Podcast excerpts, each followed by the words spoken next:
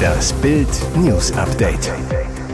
Es ist Freitag, der 3. Februar und das sind die Bild meldungen Russensoldat packt über brutalste Folter aus. Nürburgring kauft Flughafen Hahn. Neue Attacke gegen Bayern. Er kämpfte für Russlands Armee in der Ukraine, jetzt packt er aus.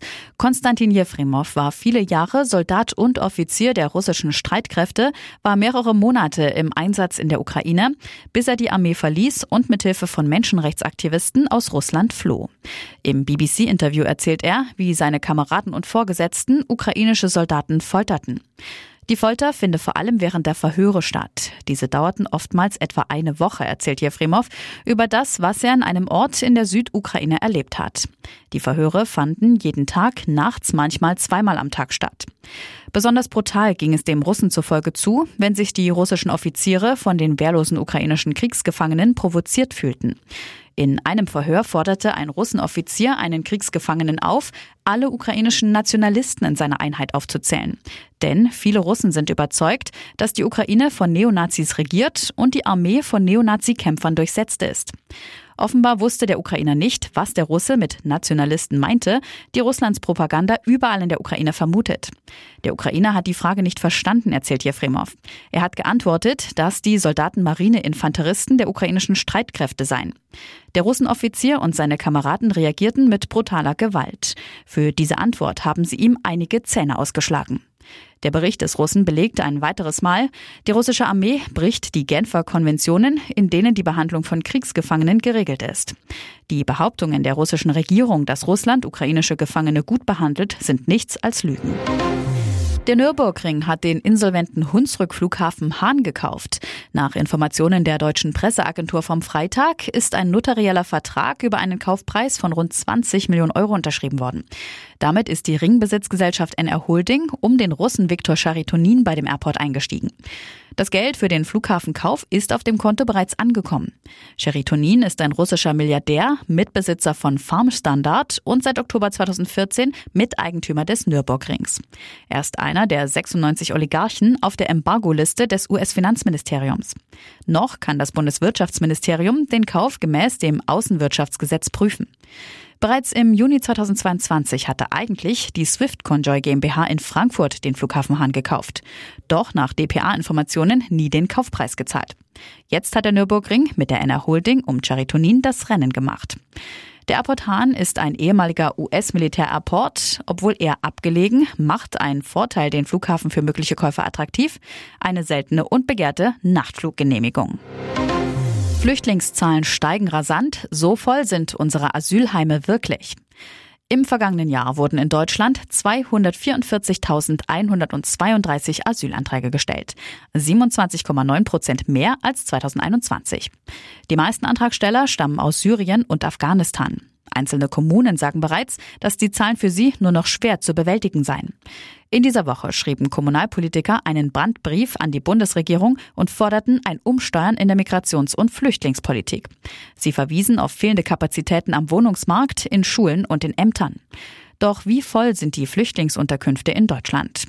Nach Angaben der Bundesregierung im Innenausschuss des Bundestags liegt die Belegungsquote bei durchschnittlich 64 Prozent. Doch in den Bundesländern, die für die Unterbringung von Asylsuchenden verantwortlich sind, unterscheidet sich die Situation teils sehr. In Thüringen sind 96 Prozent der Plätze belegt, in Sachsen-Anhalt 0 Prozent. In Baden-Württemberg sind 85 Prozent der Plätze belegt, in Nordrhein-Westfalen nur 58 Prozent. Die Bundesregierung will die Länder stärker unterstützen, überlässt ihnen mietfreie Liegenschaften der Bundesanstalt für Immobilienaufgaben. Derzeit 68.000 Unterbringungsplätze in 330 Immobilien. Manuel Neuer bricht nach seinem Beinbruch im Skiurlaub das Schweigen. Im Interview mit dem Online-Portal The Athletic und der Süddeutschen Zeitung kritisiert er die Bayern-Bosse hart. Über die Entlassung von Torwarttrainer Toni Tapalovic sagt er, für mich war das ein Schlag, als ich schon am Boden lag. Ich hatte das Gefühl, dass mir das Herz herausgerissen wurde. Das war das Brutalste, was ich in meiner Karriere erlebt habe und ich habe schon viel erlebt. Die Entlassung seines Vertrauten und Trauzeugen war für ihn sogar schlimmer als die Situation 2011, bei der die Bayern-Ultras seine Verpflichtung nicht haben wollten. Neuer. Aber was jetzt passiert ist, ist eine ganz andere Ebene. Jeder in unserer Torwartgruppe wurde in Stücke gerissen. Die Leute brachen in Tränen aus. Für ihn sei der Tapalovic-Rausschmiss nicht verständlich. Naja, es gab keinen Grund, den ich nachvollziehen konnte. Es wurden Dinge gesagt, mit denen ich nicht einverstanden bin. Nichts, was ich gehört habe, hätte die Möglichkeit ausgeschlossen, dass man miteinander spricht und die Dinge klärt. Neuer bemängelt wegen der Tapalovic-Entlassung sogar das Mir San Mir-Gefühl. Bei Bayern München wollen wir anders sein, eine Familie. Und dann passiert etwas, was ich noch nie erlebt habe. Es ist eine traurige Sache für alle. Für den Verein, für Tapa, die Mitarbeiter und alle Torhüter, mich eingeschlossen. Und jetzt weitere wichtige Meldungen des Tages vom Bild Newsdesk. Der Beweis. Hier kuschelt und küsst Peter fremd. Das Fremdgehdrama um Iris Klein und ihren Noch-Ehemann Peter spitzt sich zu. Während er seinen Schwiegersohn Lukas Cordalis für die diesjährige Staffel von Ich bin ein Star holt mich heraus nach Australien begleitete, vermutete seine Ehefrau, dass er sie mit Reality-Sternchen Yvonne Wölke, der Begleitung von Dschungelkönigin Jamila Rowe, betrog. Während Peter und Yvonne ihre angebliche Affäre abstreiten, ist Iris Klein von dem Fremdgeh-Schock schwer getroffen. Die 55-Jährige musste am Mittwoch Mittwoch, wie Bild exklusiv berichtete, per Rettungswagen ins Krankenhaus gebracht werden. Ihr wurde alles zu viel. Neu aufgetauchte Indizien sprechen für einen Ehebruch. Mehrere Fotos zeigen Peter Klein und Yvonne Wölke in innigen Posen.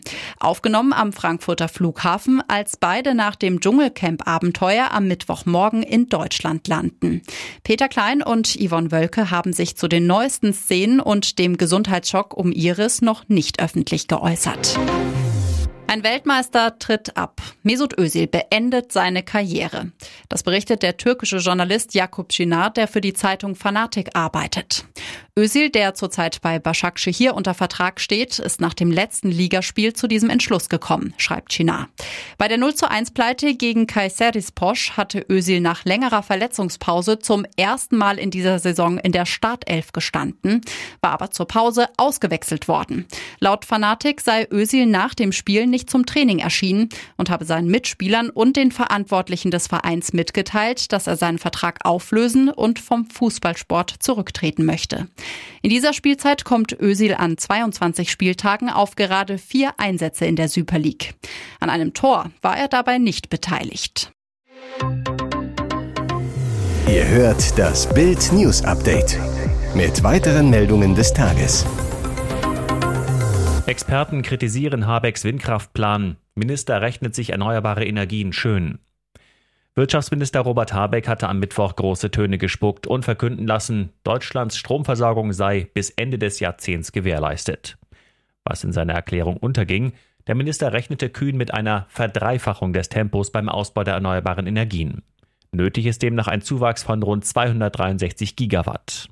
Brisant, die Regierung räumt in ihren Handlungsempfehlungen zur Gewährleistung der Versorgungssicherheit mit Elektrizität ein, dass die aktuelle Zubaudynamik bei weitem noch nicht ausreiche, um auf den Zielpfad einzuschwenken. Experten sagen voraus, dass Habecks Ziel nicht zu erreichen sei. Energieprofessor Andreas Thies von der Uni Stuttgart, eine Verdreifachung des Bautempos ist nicht realistisch. Sogar der Koalitionspartner ist skeptisch. Der FDP-Energieexperte Michael Kruse sagte Bild, Träume sollte ein Minister auch so nennen. Robert Habeck sollte keine Sicherheit vorgaukeln, wo nur Wünsche vorhanden sind. Das ist für das Erreichen der Ziele nötig. Ab 2023 bis Ende 2029 müssten in Deutschland täglich 5,8 neue, wesentlich leistungsstärkere Windräder entstehen. Leistung jeweils 4,2 Megawatt. Im Vergleich von 2010 bis 2021 wurden pro Tag nur 3,5 Windenergieanlagen errichtet, mit jeweils nur 2,8 Megawatt. In 20 Jahren wurden Windräder an Land mit einer Leistung von 56 Gigawatt gebaut. Binnen sieben Jahren müssten nochmal 59 Gigawatt dazukommen, damit die Bundesregierung ihr für 2030 gesetztes Ziel von 115 Gigawatt erreicht. Heißt, fast 9 Gigawatt Zubau jährlich sind nötig. Der bisherige Höchstwert lag bei 5,3 Gigawatt im Jahr 2017. Top-Ermittler kooperierten mit dem FBI. Bayern-Cops sprengen Kinderpornoring in den USA. Riesenkuh für die Cybercrime-Spitzenermittler im Freistaat. Jahrelang haben Beamte der bayerischen Polizei und der Justiz geschuftet, um einen weltweiten Kinderpornoring zu sprengen. Endlich gab es nun Festnahmen, sogar in den USA, mithilfe des FBI. In drei Chatseiten, auf denen grausamste kinderpornografische Inhalte geteilt wurden, schleuchten sich findige Beamte des Bayerischen Landeskriminalamtes sowie des Zentrums zur Bekämpfung von Kinderpornografie und sexuellen Missbrauchs im Internet ein, einer Spezialeinheit der bayerischen Justiz mit Sitz in Bamberg. Unter dem geschmacklosen Titel Torpedo-Chat wurde etwa eine der Seiten betrieben. Insgesamt tummelten sich auf den drei Plattformen tausende Nutzer, die monatlich laut Ermittler rund 20.000 Videos und Bilder teilten. Die Plattformen wurden weitgehend aus den USA heraus betrieben. Es gab Nutzer in den Vereinigten Staaten, in Australien, Großbritannien und in Deutschland. In den Vereinigten Staaten konnten Betreiber der Seiten festgenommen werden. So schlugen etwa im November FBI-Beamte in Madison, Wisconsin zu, nahmen den 56-jährigen William Spearman fest. Er betrieb aus seiner Garage heraus eine der drei Plattformen. Bei der Festnahme war sogar ein Ermittler aus Bayern vor Ort in den USA an der Seite der Kollegen vom FBI. Auch in Bayern wurde ein Chatnutzer gefasst. Kommende Woche steht er wieder vor Gericht. Chefermittler Oberstaatsanwalt Thomas Goga über den Erfolg. Durch den langen Atem der Beamten konnten sowohl Hintermänner identifiziert und festgenommen werden, ebenso aber auch zahlreiche Nutzer der Plattformen. Bei öffentlichem Urinal in Köln kann jeder zugucken. Pipi vor Publikum. Damit eins klar ist, hier ist gar nichts Chlor. Große Aufregung um ein stilles Örtchen am Ebertplatz. Die Stadt hat dort exklusiv für die Männerwelt ein Urinal aufgestellt. Doch der graue Kasten mit drei Pinkelbecken ist eher abschreckend, denn sämtliche Fußgänger, darunter Mütter mit Kindern, können jedem förmlich dabei zusehen, wie er sich erleichtert. Pinkeln mit Publikum Abiturient Manuel, niemals würde ich mich da hinstellen. Da kann ja jeder drauf gucken. Und zwar aus allen Himmelsrichtungen. Das ist aber nur der Anfang der Pinkelposse. Weil die Stadt als Oberaufseher für den WC-Stern verantwortlich Verständnis für die Kritik aufbringt, stellte sie das Urinal, das zunächst vor dem U-Bahn-Ausgang stand, kurzerhand um, Ausgerechnet neben einen mobilen Imbisswagen. Als der Gastronom sich beschwerte, ging die mobile Klotour weiter. Aktuell steht das öffentliche WC neben einem Fahrradständer, auch nicht gerade günstig, und eine der drei Überwachungskameras der Polizei, die den Junkie-Hotspot kontrollieren, ist genau auf das Urinal gerichtet.